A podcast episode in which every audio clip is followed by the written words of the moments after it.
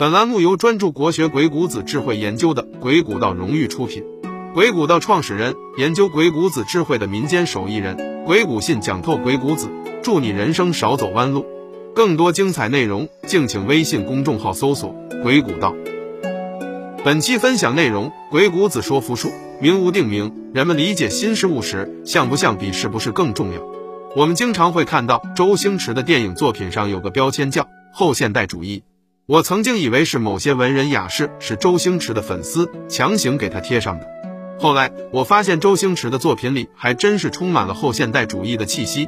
比如后现代主义喜欢解构一个文本，表征和符号给出无限多层面的解释可能性，诸如国产零零七里的台词，你以为它是个剃须刀，其实还是个吹风机，给一个物体赋予了更多的解释。诸如唐伯虎点秋香里的纹身教书匠，我左青龙，右白虎，老牛在腰间。龙头在胸口，给教书匠赋予了更多的解释。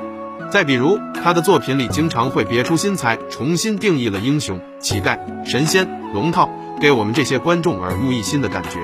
法门在哪里？我惊讶地发现，还真是后现代主义。一，一九一七年，纽约独立式艺术家协会要办一个展览，马塞尔杜尚报名参加了。只见他随便去了一家商店里。买了个小便池，签上自己的大名、取名权，然后就拿去参赛了。像不像周星驰的无厘头？相信有看官会惊呼这也行。评委会觉得杜尚是在开玩笑，然而杜尚却一本正经的解释：全这个作品到底是不是我亲手著作毫不重要，是我选择了这样的一个标题，使人们从全新的角度去看它，这样使它的原本的意义丧失殆尽，同时获得了全新的内在含义——自由。生活本身就可以是艺术。艺术并非是少数艺术家的专有，没有一丁点艺术细胞的阿信，听说杜尚的这个事件后，我盲猜他肯定是后现代主义艺术家，结果还真是。解构是后现代主义的一个主要特征。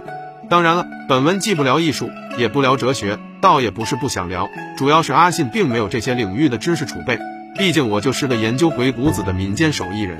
之所以做那么长的铺垫，又是周星驰，又是后现代主义，其实纯粹吃饱撑的。哦不，为了给解构与定义这两个词语做铺垫。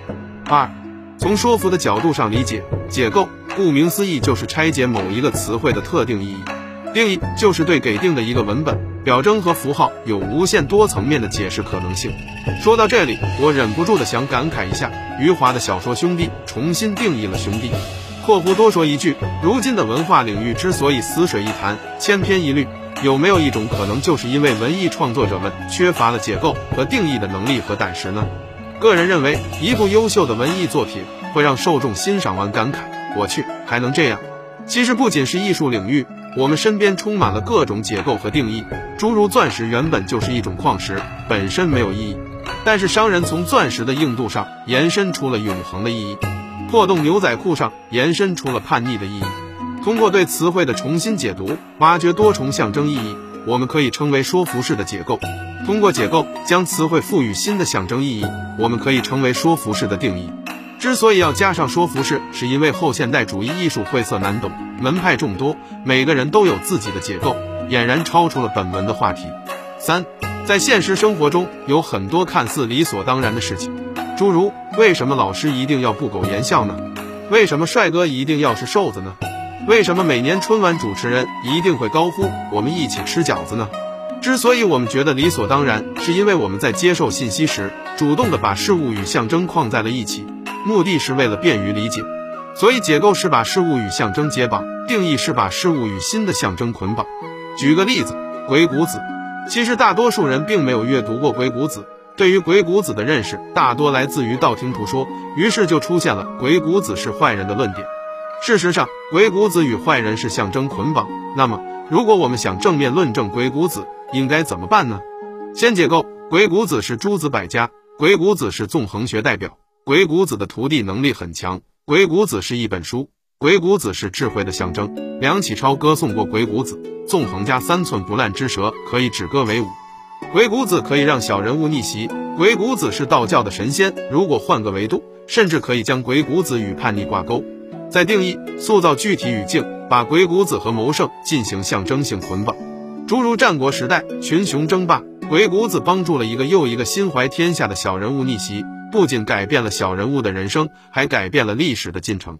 诸如晚清时代，梁启超在维新变法失败后，说出了“我欲清溪寻鬼谷，不谈礼乐，但谈兵”的诗句，论证鬼谷谋略的重要性。如果胆子再大一点，直接引出鬼谷子底而得之的观点，直接提出不破不立的叛逆思想，也不是不可以。说那么多，其实阿信无非是想表达一个观点：思想有多远，我们就能滚哦不走多远。因此，我们在说服前需要掌握两个基本的准备。也就是我们前面说的解构与定义，把事物分解延伸出众多象征意义，选择有利于自己的象征意义进行重新定义。当然了，解构可以天马行空，但定义一定要保持事物与象征之间的关联性。毕竟鬼谷子曾经曰过：“象者象其事，比者比其词，名无定名。”人们理解新事物时，象不象比是不是更重要？最后升华一下，《道德经》里说“名可名，非恒名”，这句话简直太妙了。当人们开始试着给事物进行命名时，就一定会被概念束缚。我是阿信，一个研究鬼谷子说服智慧的民间手艺人。